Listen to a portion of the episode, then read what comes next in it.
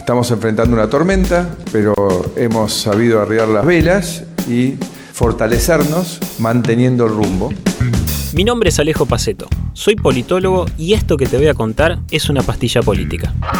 Un presidente que dijo que la inflación la iba a dominar de taquito y que era de los pavos o de los bobos del mundo. A un pibe, Elegant, creo que se llama Elegant, ¿no? Eh, un rapero. Paridad de género.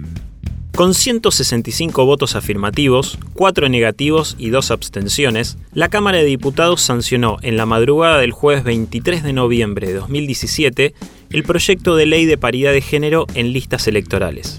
El proyecto había sido aprobado por el Senado hacía más de un año, luego de que los legisladores unificaran siete proyectos.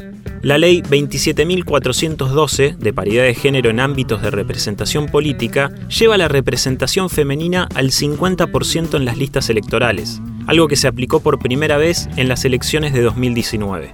Esta legislación establece que las listas de candidatos al Congreso de la Nación, diputados y senadores, y al Parlamento del Mercosur deben ser realizadas ubicando de manera intercalada a mujeres y varones desde las primeras candidaturas titulares hasta las últimas suplentes. El objetivo es garantizar que exista paridad de género en los órganos legislativos, buscando que la cantidad de personas de los géneros femenino y masculino en dichos cuerpos sea aproximadamente la misma. La ley se apoya en el principio de participación equivalente por género, con fundamento en el marco básico de los derechos humanos, siendo parte de las reivindicaciones del movimiento feminista. La ley fue promulgada de hecho y publicada por el Boletín Oficial el 15 de diciembre de 2017. Clarín, ¿qué te pasa, Clarín? ¿Por qué estás tan nervioso?